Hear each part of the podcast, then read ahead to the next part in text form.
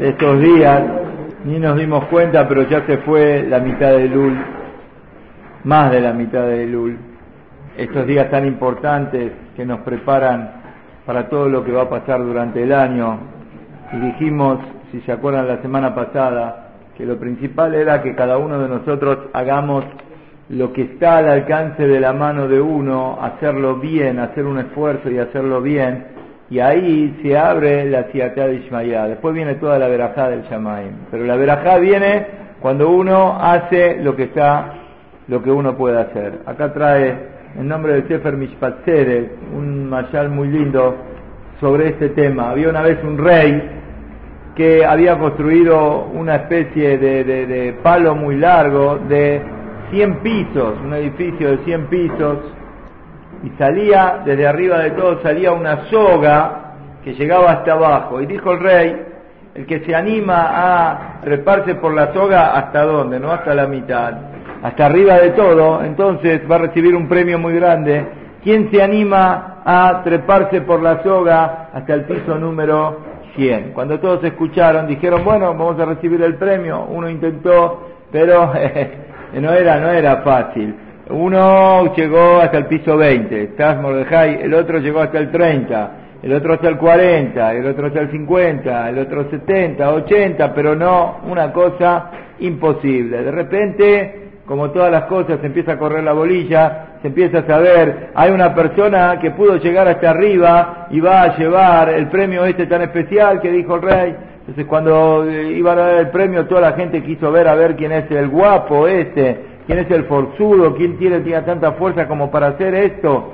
Se levantó el hombre cuando lo vieron y dijo, yo cuando llegué al, piso número 60, yo también dije, no, acá no llego, acá seguramente que no me da la fuerza para poder seguir trepando, pero en ese momento dije, yo tengo que llegar, tengo que llegar. Y seguí, y seguí, y seguí, empecé a sacar la fuerza. Cuando llegué al piso 80, ya realmente sentí ahí que mi fuerza ya no daban para más y ya no podía subir. Y con lo poquitito que me tenía un poquito más de fuerza, llegué hasta el piso 81. Sí, y cuando llegué al piso 81, ahí instantáneamente había un ascensor que me llevaba los 19 pisos que estaban faltando. Este es el ejemplo que dice acá el Rab, y es lo mismo que sucede con cada uno de nosotros. Cuando Boreolán ve que realmente uno que pasó hizo todo lo que podía hacer, más que esto ya no puede hacer, ahí enseguida viene la ayuda de Boreolán para que podamos hacer Teshuvah y poder cumplir como corresponde. Y esto es lo que está escrito en el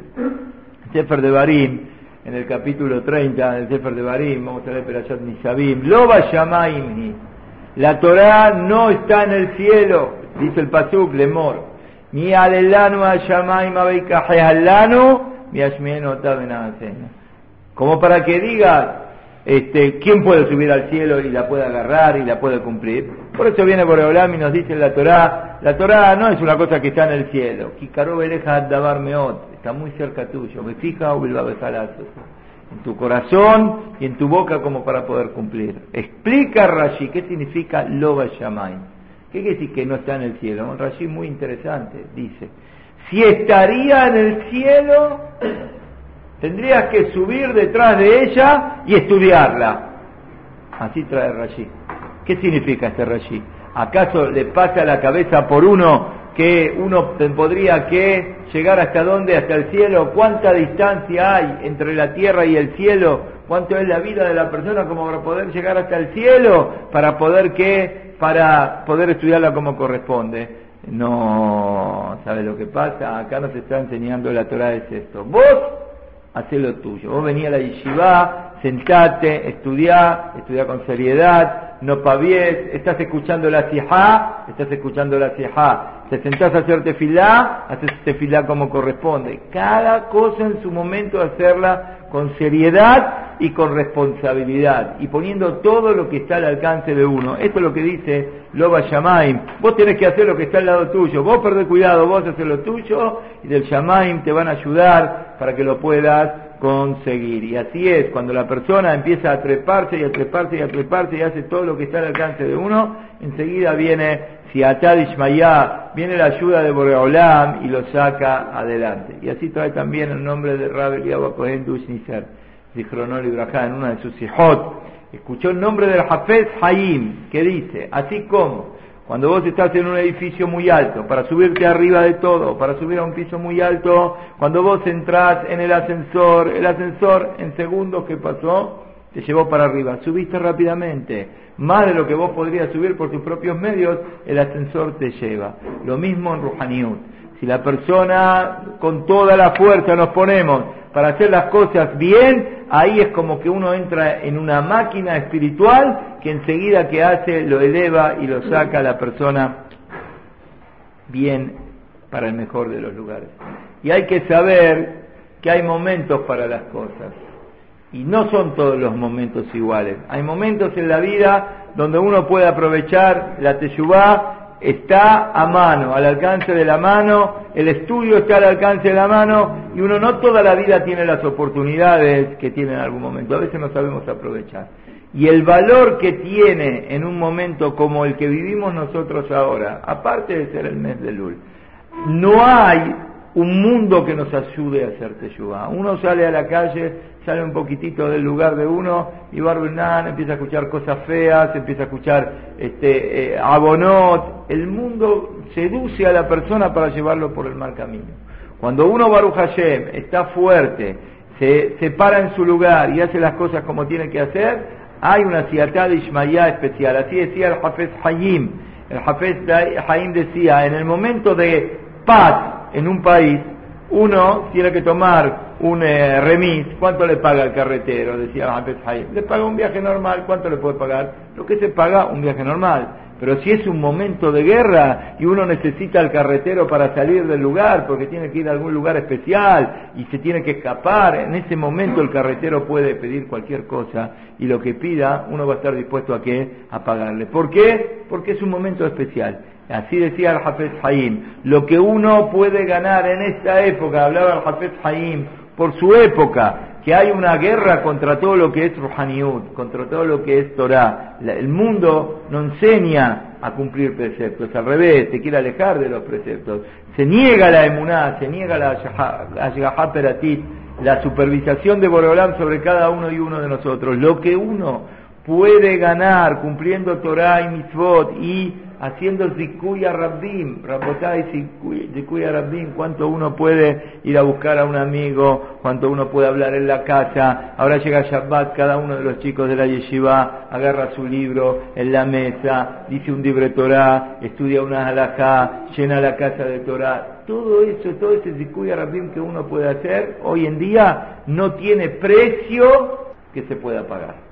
Entonces tenemos que saber aprovechar, y esto es lo que dice acá el Hakam, y por sobre todo, para eso, uno tiene que saber, fundamental, hay un macé muy lindo que vamos a contar, alguna vez lo habíamos leído hace muchos años atrás, me parece, pero hay que saber, por sobre todo, el valor que tiene cada Yehudi. Cuánto que uno vale, cuánto que Boreolam quiere que no te arruines, que no dejes de aprovechar todo lo que puede salir de vos y que nada te haga caer y que nada te haga salir del camino. ¿Cuánto quiere Boreolam a cada uno y uno de nosotros? El problema grande que hay es que a veces uno no sabe valorarse lo que es. Entonces uno no reconoce la grandeza de uno.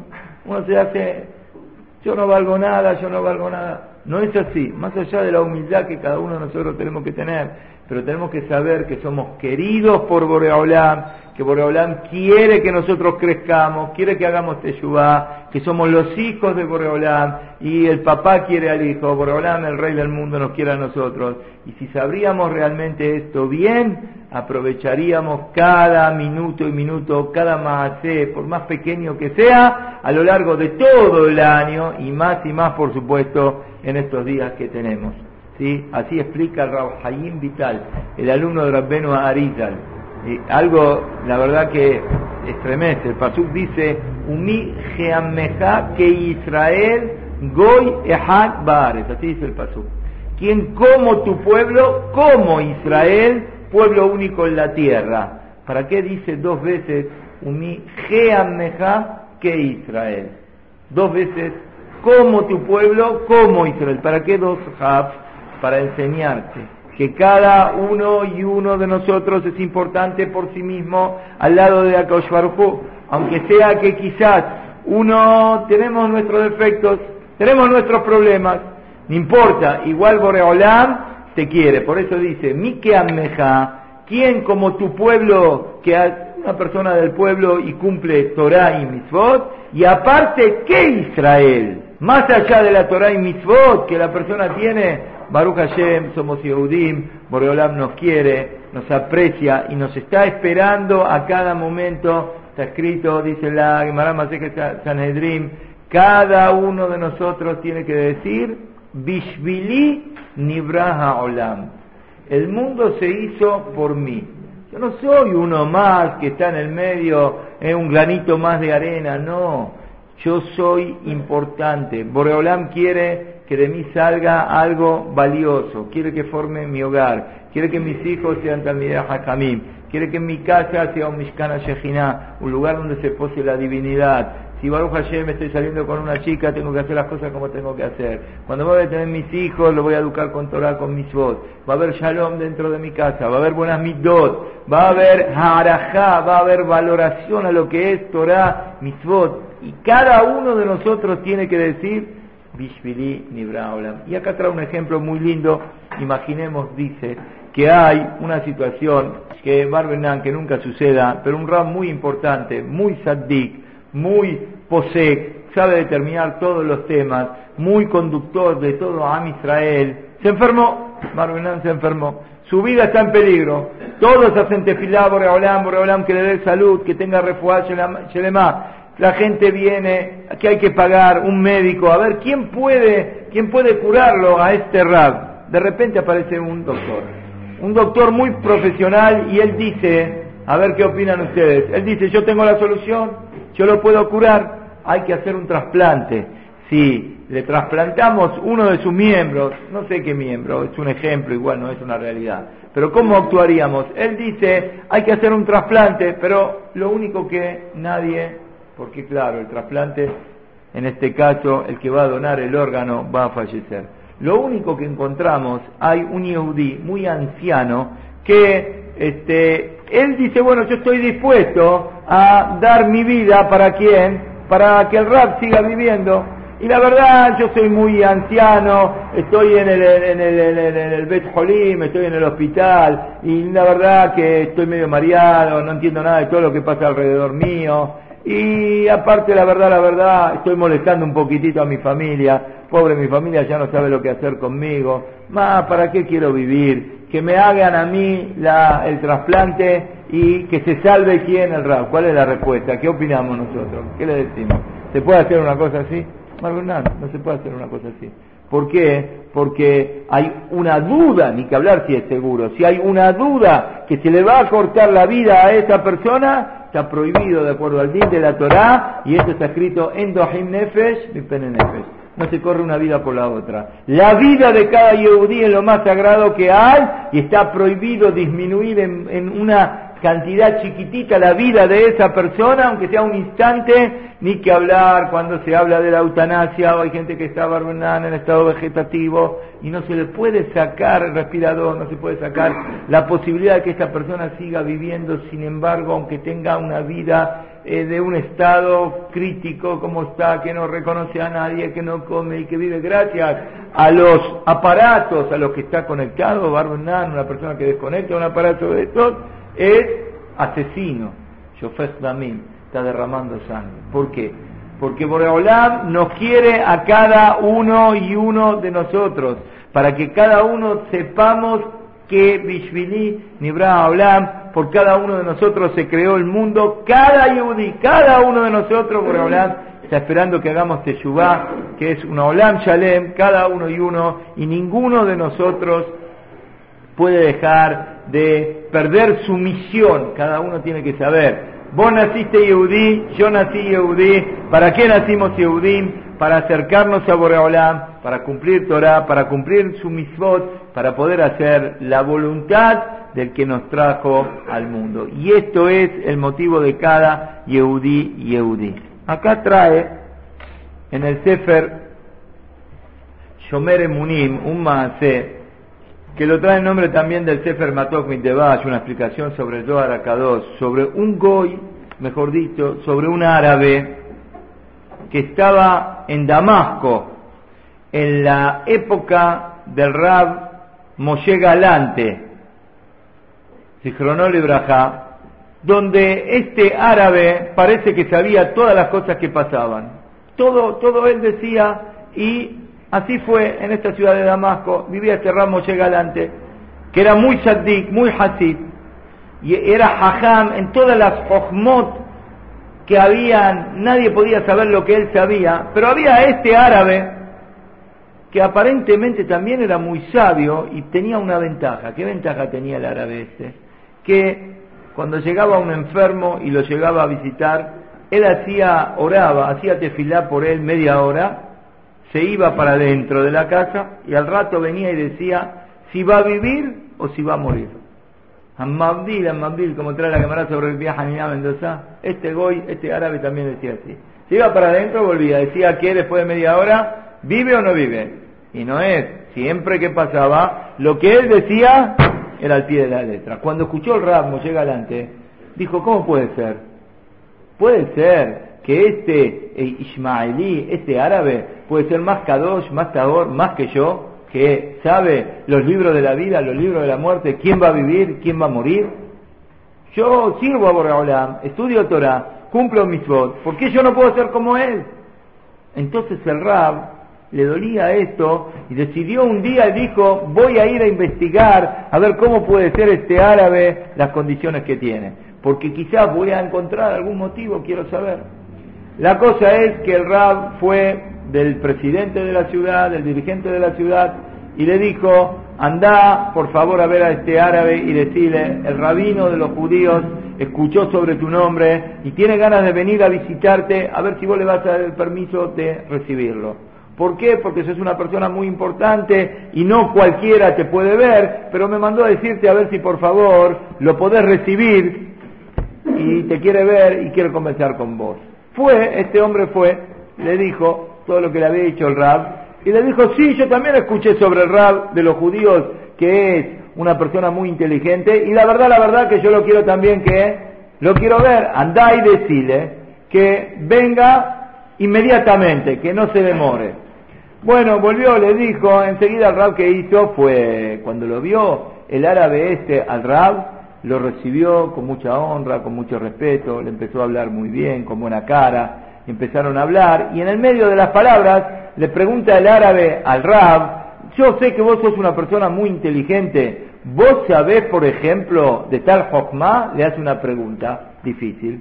El Rab le dijo, Gracias a Boreolam, Boreolam me dio inteligencia para esto también, y le empieza a explicar, el árabe se queda con la boca abierta cuando lo escucha el Rab, que el Rab está lleno de tanta sabiduría y sabe tantas cosas, lo empieza a escuchar, a escuchar, a escuchar, entonces se une con él y le dice, mirá, me alegraste el día con tu inteligencia, yo eh, bienvenido a mi casa, por favor, volvé la semana que viene, no dejes de venir, que esta conversación que tuvimos fue muy importante para mí, le dio mucho cabot, le dijo que volvé la semana que viene.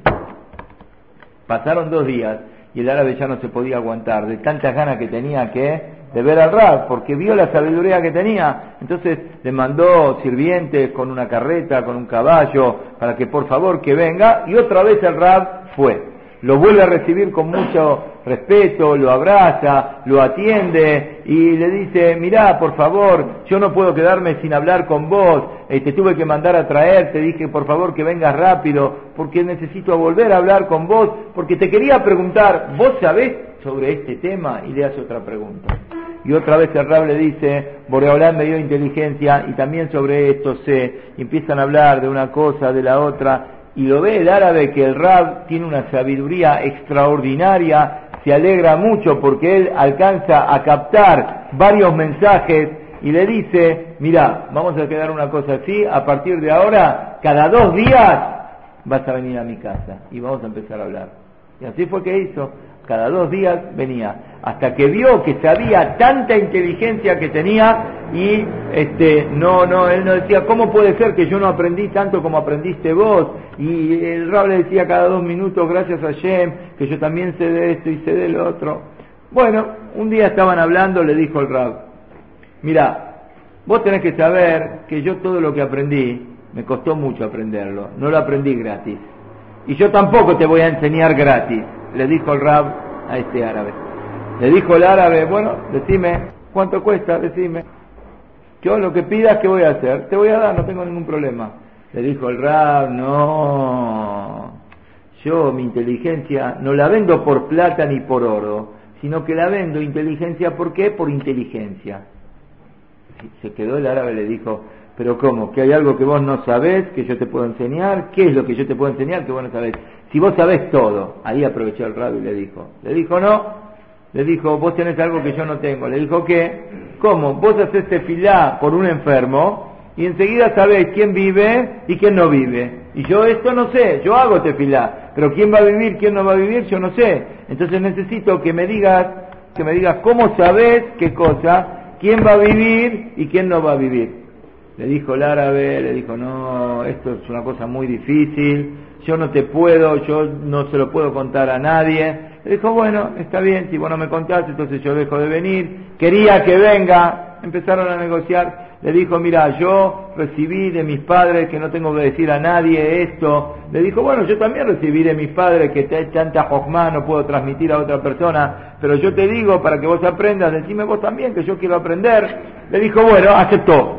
Aceptó el árabe, le dijo, fenómeno, vamos a hacer como vos decís.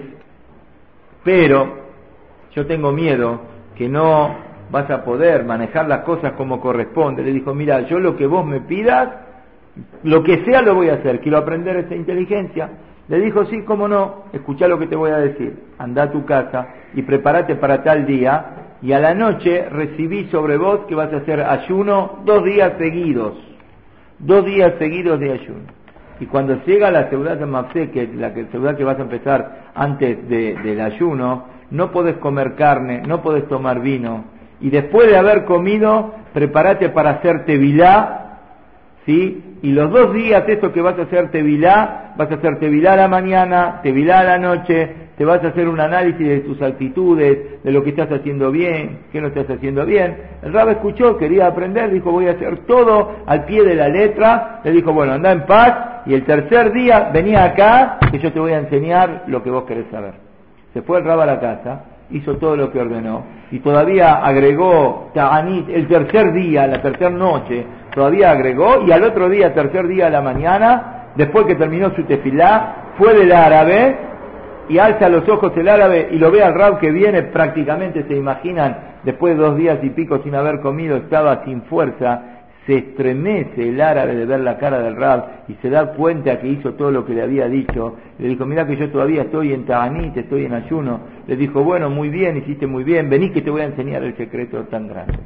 Fue el rab a la pieza que él tenía, estaba cerrada una puerta, que no se dejaba entrar a nadie, de repente el árabe que hizo, abrió, abrió la puerta, pasaron, pasaron la puerta, que nadie entre, nosotros dos solamente, salieron a un jardín.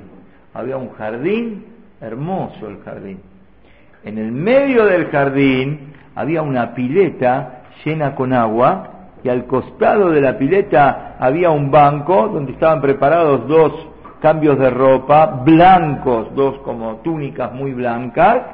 Le dijo el árabe, mira, ahora antes de entrar al lugar sagrado que tenemos que entrar, tenemos que volver a qué? A hacer de nuevo Tevilá. Hicieron Tevilá de nuevo y en un costado se cambiaron y el Rab quiere saber, a ver qué es lo que va a pasar acá. Alza los ojos el Rab y ve una casa que está, un portal muy construido con mucha belleza, con las eh, puertas de plata, con oro por fuera, todo, todo brillante. Cuando se acerca el árabe para abrir la puerta de esta casa, le dice al rab, cuidadito, ¿cómo vamos a entrar acá? Acá tenemos que entrar con un temor muy grande y con un cuidado extraordinario. Abrió la puerta y de repente hay como un pequeño jejal, salvando la distancia, como un pequeño jejal, también todo lleno de oro, con un paroje con una cortina toda bordada, con piedras preciosas, con joyas, y entra eh, el árabe este, entra a este lugar, se posterna delante de este Jejal y le dice al Rab, ahora vos también, ¿qué tenés que hacer? Te tenés que agachar. ¿Qué decís, Netanel? ¿Se puede agachar el Rab o no se puede agachar? Capaz que qué, a ver si todavía ahí adentro el Rab dice, a ver si adentro hay una abodazará, entonces capaz que una abodazará, una estatua, no sabes lo que hay ahí adentro, ¿cómo me voy a agachar? Pero el Rab, ¿qué hizo? Cerró los ojos, dijo, Shiviti Hashem Leneditamid, pensó en Boreolam y se agachó. Quería tanto saber esto, yo me estoy agachando delante de quién, no delante de esto, me estoy agachando delante de Boreolam. Y con mucho temor se tiró y ahí le dijo el árabe con la voz eh, bajita y con el corazón roto, le dijo acércate al Jejal y abrí y ahí vas a encontrar lo que querés saber. Enseguida se acercó el Rab, abrió la puerta del Ejal, que estaba hecho todo de oro, con piedras preciosas, y ¿qué vio dentro del Ejal? ¿Qué había dentro del Ejal? Había una menorá hermosa, y arriba de la menorá estaba escrito justamente Shiviti Hashem Lenegditamit. Puse a Boreolam delante mío siempre. Y las letras del nombre de Hashem estaban muy grandes.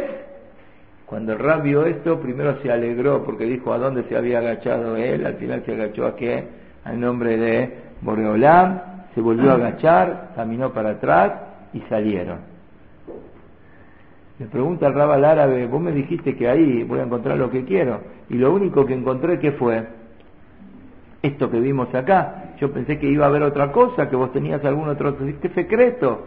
Le dijo, tenés que saber que estas letras que vos viste son el nombre del que creó el mundo, el que hizo todo lo que existe. Se pensó que Raúl no sabía que estas eran las letras de quién, el nombre de Boreolán. Y cuando viene un enfermo y me pide Yoshua qué cosa, que haga que te filá por esa persona, ¿yo qué hago? Bajo, hago tevilá, entro temblando a este lugar con mucho miedo, hago tefilá delante del Ejal, después abro la puerta del Ejal. Y si yo veo que las letras del nombre de Hashem están brillosas y, relumbran estas letras, entonces me doy cuenta que el enfermo que va a pasar va a vivir. Y si viene como una nube y está oscuro y no se ve nada, entonces me doy cuenta que al revés le va a pasar lo contrario.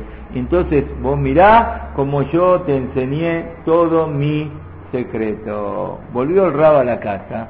Cuando volvió el rabo a la casa, se puso a llorar, desesperado, desesperado desesperado. Dijo, hoy Lanu Miyomadin, pobre de nosotros el día del juicio. Si este árabe que lo único que sabe que es es el nombre de Boreolam, otra cosa no sabe. Sin embargo, cuando se comportó con tanta rectitud y con tanto temor a Hashem, tanto cabot le dieron y tanto Boreolam lo ayudó para que pueda determinar quién vive y quién no va a vivir. ¿Sí? Y tiene toda la honra que tiene nosotros que somos hijos de Hashem. Cuanto más y más que cada uno de nosotros se acerca a Boreolam, nos pegamos a Boreolam, cuánto más que Boreolam está esperando para entregarnos todos los tesoros, toda la solución de los problemas, el que no tiene trabajo, el que no tiene novia, el que se quiere casar, el que quiere tener un hijo, el que quiere tener parnasal, el que quiere tener shalom, el que no quiere tener problemas. ¿Cuánto Boreolam nos está esperando a cada uno y uno? Pero lo que quiere Boreolam es que hagamos lo nuestro y por sobre todo que tengamos y que sepamos el valor de cada Yehudi A veces un Yehudi con un acto sencillo puede dar vuelta todo el mundo. Está escrito sobre Neviá. Deborah Neviá, dice el Pasuk, Eshet Lapidot.